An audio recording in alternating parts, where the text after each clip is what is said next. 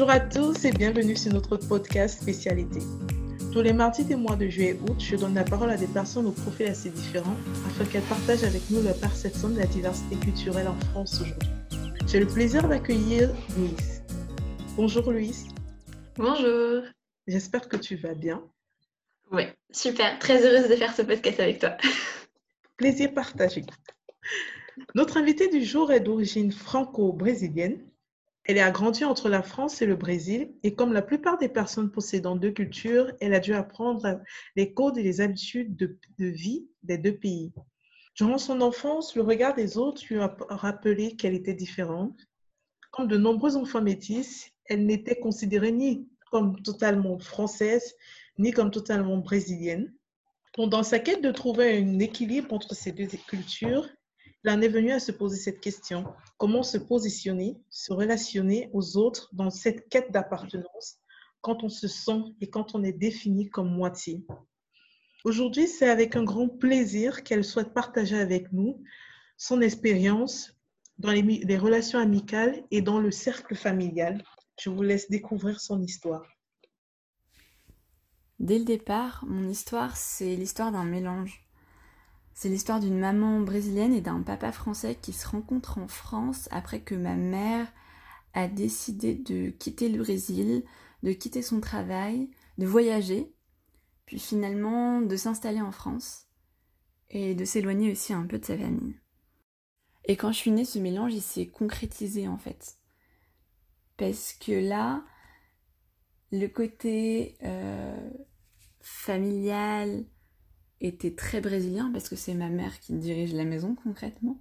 Et en même temps, quand j'allais dehors, quand je rencontrais euh, mes amis, que j'allais à l'école, que je faisais des activités extrascolaires, tout était bah, imprégné de, personnes qui parlaient français, qui agissaient de manière très française, qui mangeaient du jambon. J'avais pas ça chez moi. Et je parlais pas pour autant brésilien à la maison.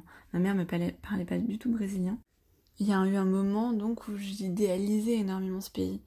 J'y allais une fois tous les deux ans, je rencontrais énormément de nouvelles personnes, de nouveaux lieux, de nouvelles saveurs.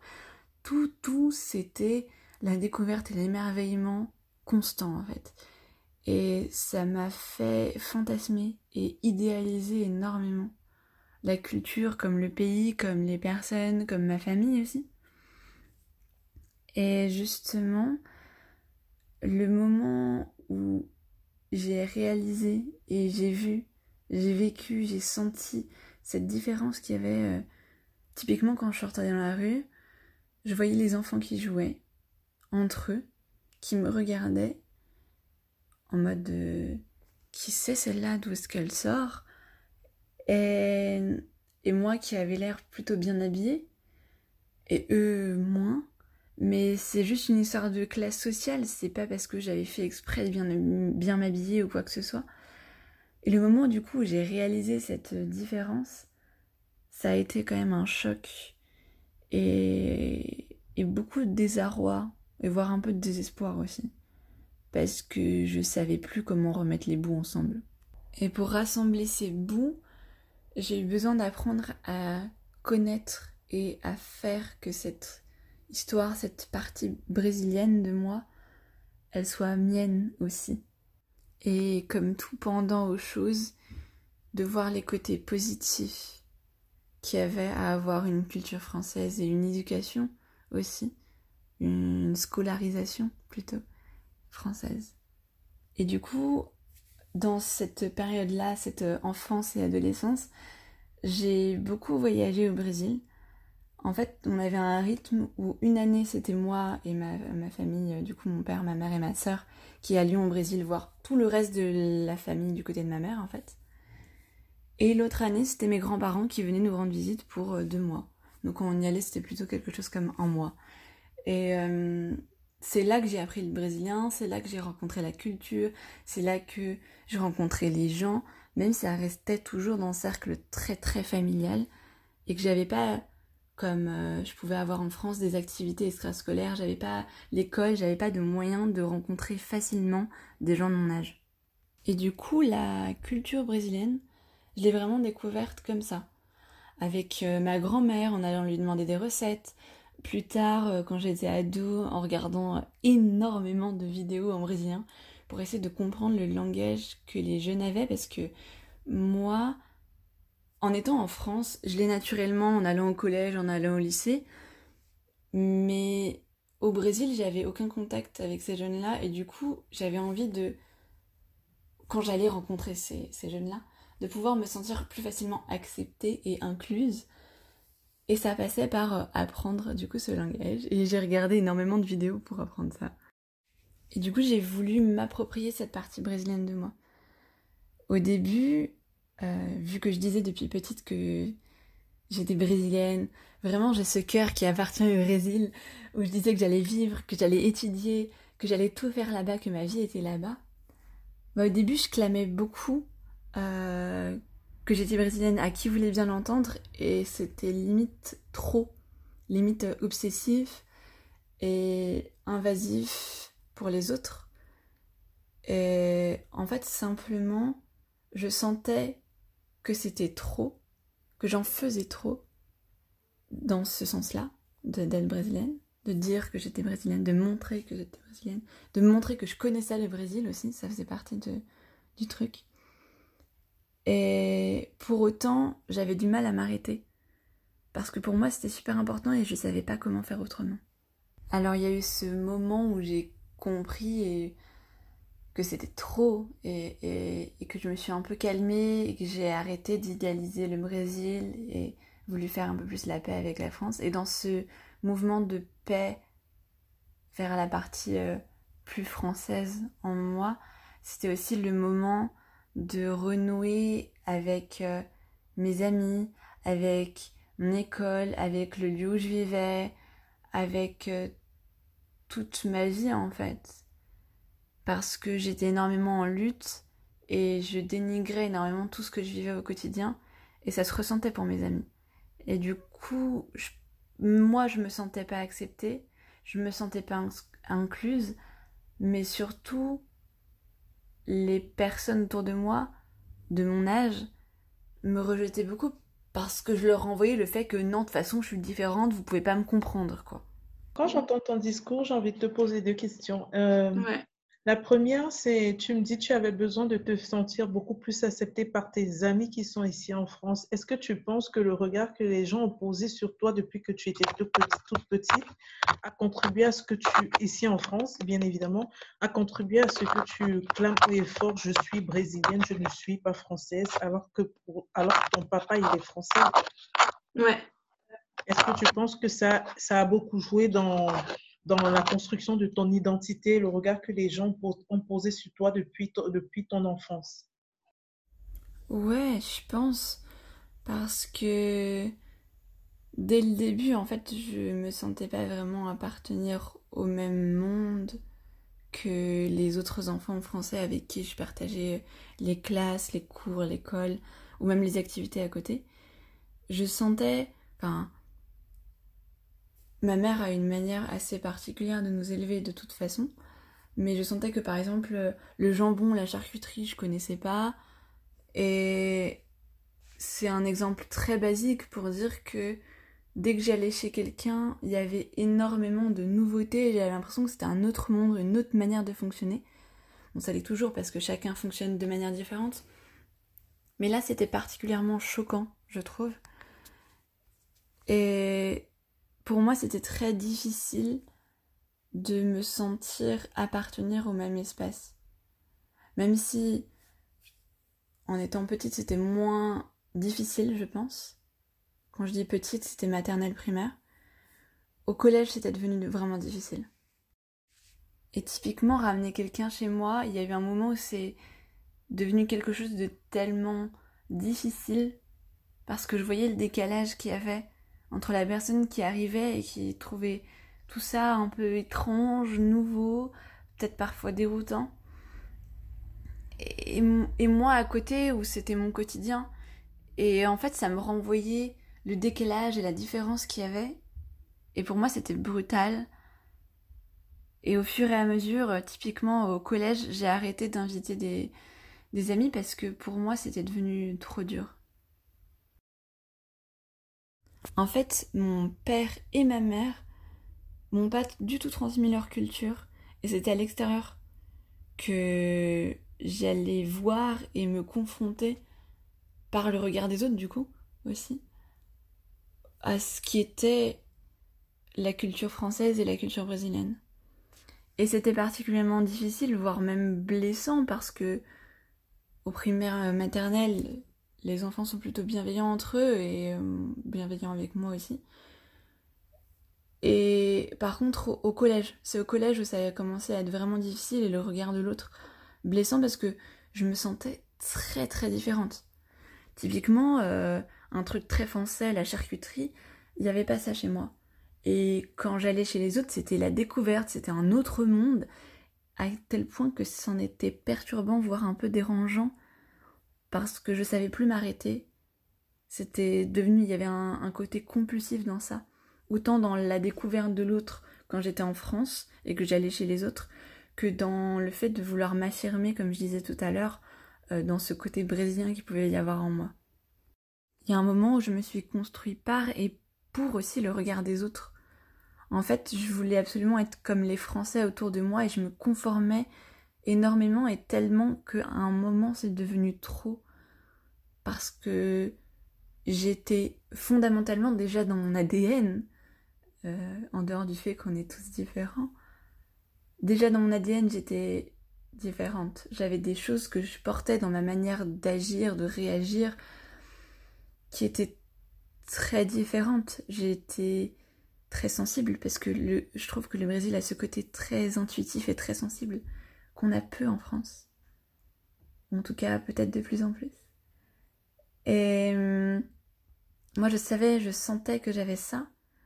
Et en même temps, c'était très difficile de l'assumer au quotidien.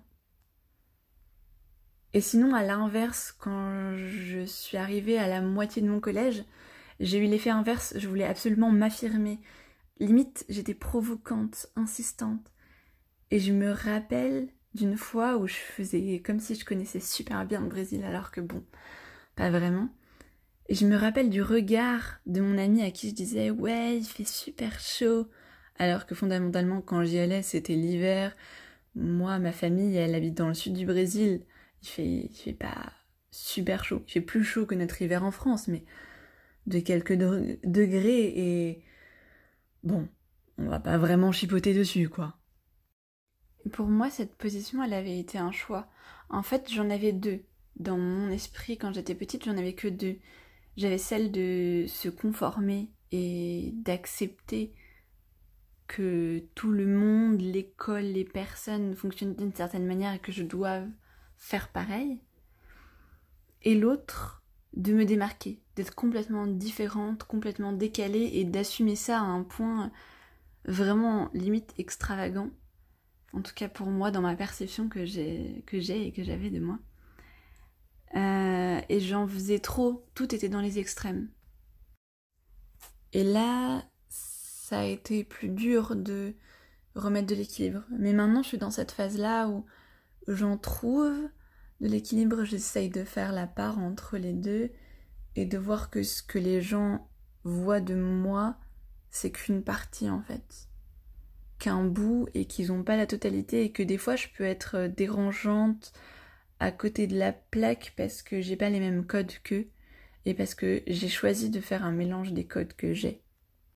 Et en parlant de moitié et de partie, et en parlant de moitié et de partie, ça me fait penser à ça, au fait que souvent quand les gens veulent me définir, ou définir, je pense, quelqu'un qui est métisse de manière générale, c'est par moitié qu'on le définit. Ah, t'es moitié français, t'es moitié truc. Ah, t'es moitié machin et moitié ça. Et euh, je trouve que ce système de moitié, il, il fait que des séparations. Il fait que des douleurs, il fait que nous faire faire des choix qu'on n'a pas à faire. Choisir entre la France et le Brésil, qui pour moi au début, quand j'étais petite, était euh, un choix. Je devais choisir entre les deux et je me rappelle d'un match de foot que mon grand-père euh, avait regardé. Il était très très foot. Et j'avais regardé avec lui. C'était la Coupe du Monde, je saurais plus dire de quand. Et il y avait un match France-Brésil. Et la question était, et a toujours été quand il y en a eu à nouveau après, tu choisis la France ou tu choisis le Brésil? Et selon les personnes avec qui j'étais, je disais au début ce que les personnes voulaient entendre. J'étais avec un Brésilien, j'allais dire le Brésil. J'étais avec un Français, j'allais dire la France. Et en fait, j'ai pas à choisir. J'ai pas à choisir entre les deux. Et c'est pour ça ce système de de moitié, pour moi, il est absolument dérangeant, biaisé, séparateur. Et moi, je préfère dire que je suis entière. Entièrement brésilienne et entièrement française. Maintenant, c'est ça mon choix. C'est euh, de réunir en moi mes cultures, en fait. Je comprends tout à fait ce que tu veux dire. Euh, est-ce qu'aujourd'hui, tu penses que le fait d'avoir une double culture est une force pour toi ou... Et si oui, euh, pourquoi est-ce que tu penses que c'est une force pour toi d'avoir deux cultures? Ouais, je, je pense totalement que c'est une force. En fait, en tout cas, j'en ai fait une force. Je pense que c'est devenu une force parce que j'ai accepté de voir les points positifs et négatifs des deux cultures, des deux pays, des deux manières de fonctionner.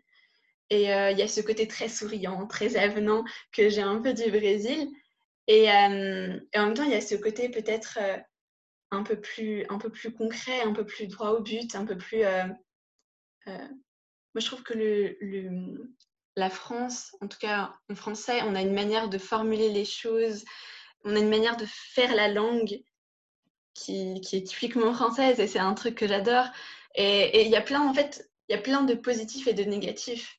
Par exemple, dans les relations brésiliennes, les, gens sont très très avenants, mais pour avoir une relation profonde avec quelqu'un, c'est super difficile. Et du coup, moi, je me dis, ok, j'ai envie de garder le côté très avenant, le côté euh, on a du mal à, avoir des relations très profondes avec les gens, on va le travailler en fait. On va pas le laisser comme ça. et du coup, euh, je, fais des, je fais des mélanges et j'essaye de, ouais, de contrebalancer les, les contres que je vois, euh, que je répète aussi dans mes manières, d'en faire une belle tambouille, une belle tambouille positive. Est-ce que tu as des exemples concrets dans, mm-hmm. ton, dans ton histoire, dans ton vécu, de situations où tu t'es rendu compte que les gens te, les gens te percevaient vraiment, ne te percevaient pas totalement comme une Française, malgré le fait que tu sois née ici, que tu aies grandi ici, que tu aies fait tes études ici moi, je sais qu'il y a eu ce côté euh, un peu extravagant à un moment. Ça peut être. Euh, enfin, il y, a bien des Français qui sont extravagants, hein, c'est pas. euh, mais il y a un peu ce côté chaud où j'ai senti que, que ça dérangeait et que c'était pas naturel, enfin, que ça rentrait pas dans les codes. Et je me rappelle, par exemple, ceci, c'est une situation à laquelle je pense de. J'étais au collège, dans la cour, et bon, on est très, très expressif aussi au collège. Mais il y avait ce truc euh, euh, où j'étais super enthousiaste sur un sujet que je parle, avec laquelle, euh, sur lequel je parlais avec une amie. Et je me rappelle de son regard qui, avait l'air de me dire Mais mais pourquoi tu t'emportes tant? Pourquoi pourquoi c'est trop comme ça, en fait? Je pense aussi à une autre situation où il y avait un ami et un voisin surtout qui venait avec moi euh, pour prendre le bus tous les matins et tous les soirs parce qu'on allait au même lycée. Et il faisait cette blague à laquelle j'ai jamais vraiment rigolé parce que pour moi je voyais pas ce qu'il y avait de drôle ou d'intéressant à répéter ça encore moins. Euh, où il me demandait euh, si je m'étais fait refaire une partie du corps. Genre, typiquement, les seins ou les fesses. Parce que il y a ce stéréotype d'avoir euh, beaucoup d'opérations pour, pour ça au Brésil. Et moi, j'ai jamais trouvé ça drôle, j'ai jamais trouvé comment répondre, répliquer ou faire que ça s'arrête. Et du coup, c'était, je subissais en souriant légèrement, en genre, mais ça a jamais été ni digéré, ni accepté, et on n'en a jamais parlé à tête reposée après. Pour lui, c'était normal en fait. Et moi, ça m'a fait réaliser à quel point il y avait des stéréotypes et à quel point j'y correspondais pas, que ce soit dans un sens ou dans l'autre pour le Brésil ou pour la France Et, et ouais, il y a, y, a, plusieurs petites anecdotes. Après, je pense que c'est c'est moins flagrant dans le sens où il y a peut-être un truc un peu plus inconscient dans la manière de vivre ces choses. Parce que c'est pas comme si j'avais vécu totalement au Brésil et j'arrivais et je voyais bam les différences de pleine face. C'est un truc qui est beaucoup plus euh, délicat et insinueux. Et euh, du coup, j'avoue que c'est des petites pépites de temps en temps, mais c'est parfois difficile à définir précisément. Mmh, d'accord. Euh, si on fait le, parallèle avec ton, ton expérience au Brésil, est-ce que tu vois clairement une différence dans la façon dont on euh, intégré au Brésil et la façon dont on t'a intégré ici en France Mais En gros, moi, quand j'ai allé au Brésil, c'était une année, euh, moi et ma famille, du coup, ma mère, mon père et ma sœur qui y allions pour un mois. Et l'autre année, c'était mes grands-parents qui venaient pour deux mois à peu près. Et c'est comme ça que moi, j'ai commencer à parler portugais, à lire, à appréhender aussi la culture. Et c'est assez peu quand même.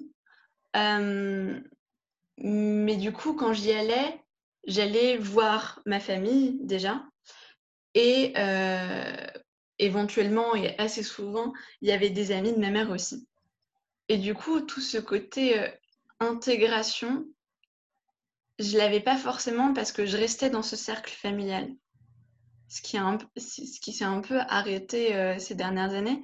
Mais c'est, j'ai trouvé ça assez difficile en fait. Enfin, il y a ce côté toujours avenant, mais, mais ça restait en superficie en fait. Et je voyais bien dans ma manière de parler, de m'habiller, de la manière dont on me regardait que, euh, que je, pas forcément que je faisais chic, mais en tout cas que j'étais pas du même milieu social, quoi. Et que mmh. c'était flagrant. Et euh, je pense que c'était quelque chose qui fait que moi, je trouve l'intégration au Brésil de manière plus durable, dans le sens d'avoir des relations et tout ça, c'est plutôt compliqué. Ça, en tout cas, actuellement, c'est plutôt compliqué. D'accord. Donc, c'est plus euh, compliqué qu'en France. Euh, bah, en France, pour moi, j'y suis née. Et du coup, je passe le plus clair de mon temps ici.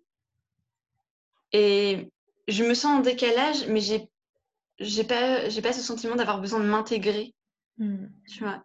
Peut-être plutôt d'être acceptée ou de genre gérer ma différence quoi, mais mais pas forcément de l'intégration parce qu'en soi, je vais à l'école ici, je fais des activités, j'ai des voisins, j'ai plein d'autres manières très faciles et très rapides et très quotidiennes en fait de rencontrer des gens. Et c'est le fait que ce soit très ponctuel en fait aussi au Brésil qui fait que c'est plus difficile. Mmh, d'accord. J'ai envie de te poser, est-ce qu'aujourd'hui, oui, tu m'as dit que quand tu étais petite, les gens te disaient toujours cette phrase, mais tu es moitié brésilienne, moitié française. Est-ce qu'aujourd'hui, c'est toujours le cas? Est-ce que c'est vraiment que des mots de j'ai envie de dire, d'enfants ou de, de jeunes, ou même aujourd'hui, tu continues d'avoir des personnes qui te font ce genre de remarques? Euh, ce, mot de moitié, ouais, je l'entends assez souvent, en tout cas quand j'en parle, et que je dis que du coup ma mère est brésilienne mon père français. Et, euh, ou alors je sens, parce que pour moi, dans mon cœur, je suis brésilienne, vraiment. Mais je suis française aussi, mais les deux. et, euh, et je sens bien que c'est un truc qui est difficile à comprendre, que tu peux être entièrement les deux. Et, et quand je dis que je suis brésilienne, du coup, les gens, ils, ils croient que je suis née là-bas ou que j'ai vécu longtemps là-bas, mais c'est juste que mon cœur appartient à ce pays. Je sais pas comment dire ça autrement.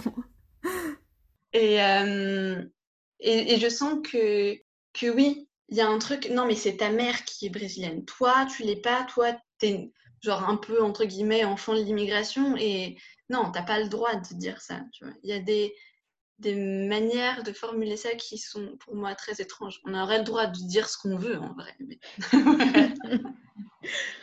donc, ah, donc euh, quand tu es un enfant ici, euh, tu es un enfant ici du métissage, donc tu as deux cultures, que tu as deux cultures. Il y a, il y a des personnes qui te disent que tu n'as pas le droit de dire que tu es d'une culture, sous prétexte que c'est un membre de ta famille qui l'est. Ouais, ouais. C'est en fait toi, euh, t'es genre euh, moitié de ton papa, moitié de ta maman, du coup t'es moitié française, t'es moitié brésilienne. Mais t'es entièrement rien du tout du coup. Je trouve ça bizarre. C'est comme on dit je cherche ma moitié, mais non. Quand on est entier soi, on peut trouver quelqu'un d'entier aussi, quoi. Mais il faut déjà accepter qu'on puisse être entier. C'est vrai que j'avais jamais, j'avais jamais vu de ce point de vue-là et je m'étais jamais rendu compte qu'il y avait des personnes qui faisaient ce genre de remarques. Parce que c'est vrai que même dans mon, dans mon entourage, j'ai des personnes euh, issues du métissage et je me suis jamais, je me suis jamais posé la question plus que ça, comment est-ce qu'ils vivaient le fait d'avoir cette double culture. Et je me suis jamais posé plus que ça la question de et les autres, quel regard les autres posaient sur eux et si le regard des autres avait un impact sur euh, leur façon de se voir. Donc, c'est intéressant de, c'est intéressant d'entendre le discours d'une personne qui vit, qui vit ça, qui a vécu mm. ça, qui continue de vivre ça au quotidien. C'est important de savoir de, que les gens se rendent aussi compte que les mots qu'ils emploient peuvent avoir un impact sur la façon dont les autres se perçoivent. Oui, absolument, absolument. En fait, ouais, je pense qu'il y a ce truc où, en fait, vu que j'ai, vécu en France, les gens voit que dans ma manière de, de, parler, enfin, je parle très bien français, j'ai pas d'accent, tout ça.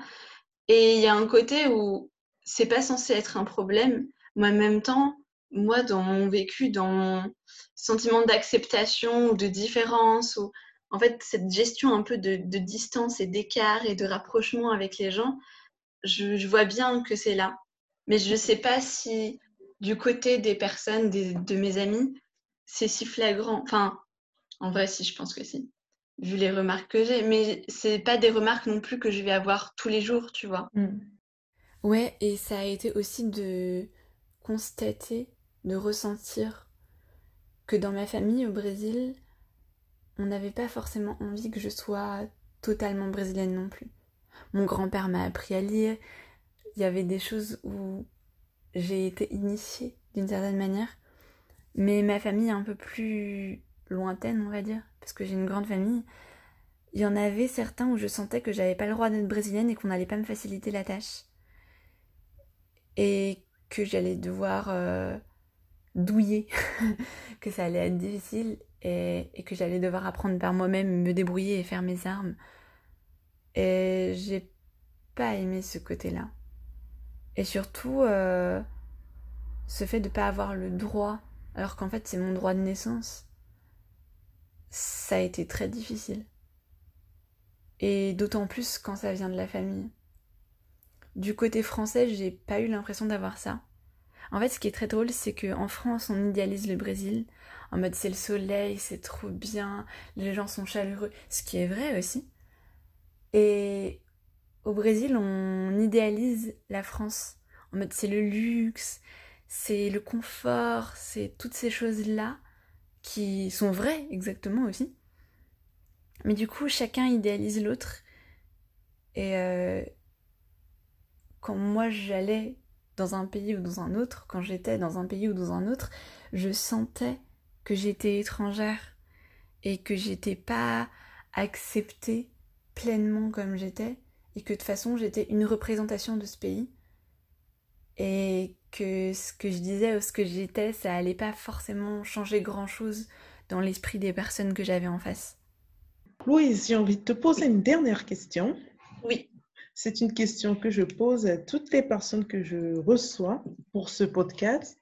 Si je te disais de me décrire en quelques mots ta perception de la diversité culturelle en France aujourd'hui, que me dirais-tu? Moi, je dirais que la France, c'est un pays aussi où c'est très, très... Il y a plein de cultures différentes et qu'on a tout à apprendre de ça en fait.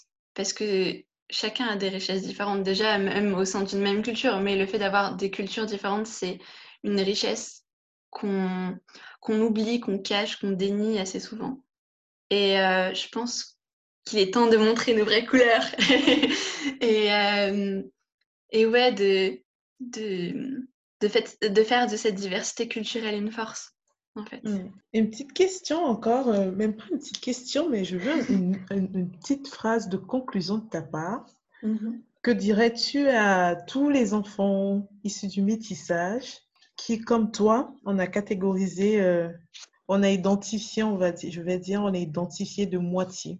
Tu es moitié ceci, tu es moitié cela, tu n'es pas en part entière en français, tu n'es pas en part entière euh, un Camerounais, tu n'es pas en part entière euh, euh, un Américain, tu n'es pas en part entière Canadien. Qu'est-ce que tu dirais à, tous ces, à toutes ces personnes issues du métissage qui, comme toi, ont dû porter toute leur vie cette casquette de moitié? Moi, je dirais que vous êtes entier. Vous êtes entier et vous avez la chance d'avoir plus de panels, un plus grand panel et plein d'options et vous pouvez faire le choix de ce que vous voulez là-dedans et c'est juste immense. C'est juste une richesse et hum, on n'a qu'une vie, faut la vivre à fond, faut profiter de tout ça à fond et hum, jamais laisser le regard des autres ou des mots qui peuvent être blessants nous définir parce qu'on a le droit de choisir qui on est et comment on est. Merci à toi, Louise, d'avoir partagé avec nous ton expérience. Merci pour ces belles paroles. Merci infiniment. J'espère que toutes les personnes qui, ont, qui, qui nous ont écoutés, qui nous écoutent, toutes les personnes issues du métissage comme toi, qui vivent la même chose que toi au quotidien ou qui ont eu à vivre les mêmes expériences que toi, ont repris confiance en elles, se sont rendues compte qu'elles n'étaient pas seules il y avait d'autres personnes également comme elle qui vivaient les mêmes choses. Ce fut un réel plaisir d'échanger avec toi. Pour moi aussi. Si vous souhaitez réagir au témoignage de Louise, n'hésitez pas à m'envoyer un mail via mon site internet www.levisagedeladiversité.com. Rendez-vous mardi prochain pour un nouveau podcast. D'ici là, portez-vous bien.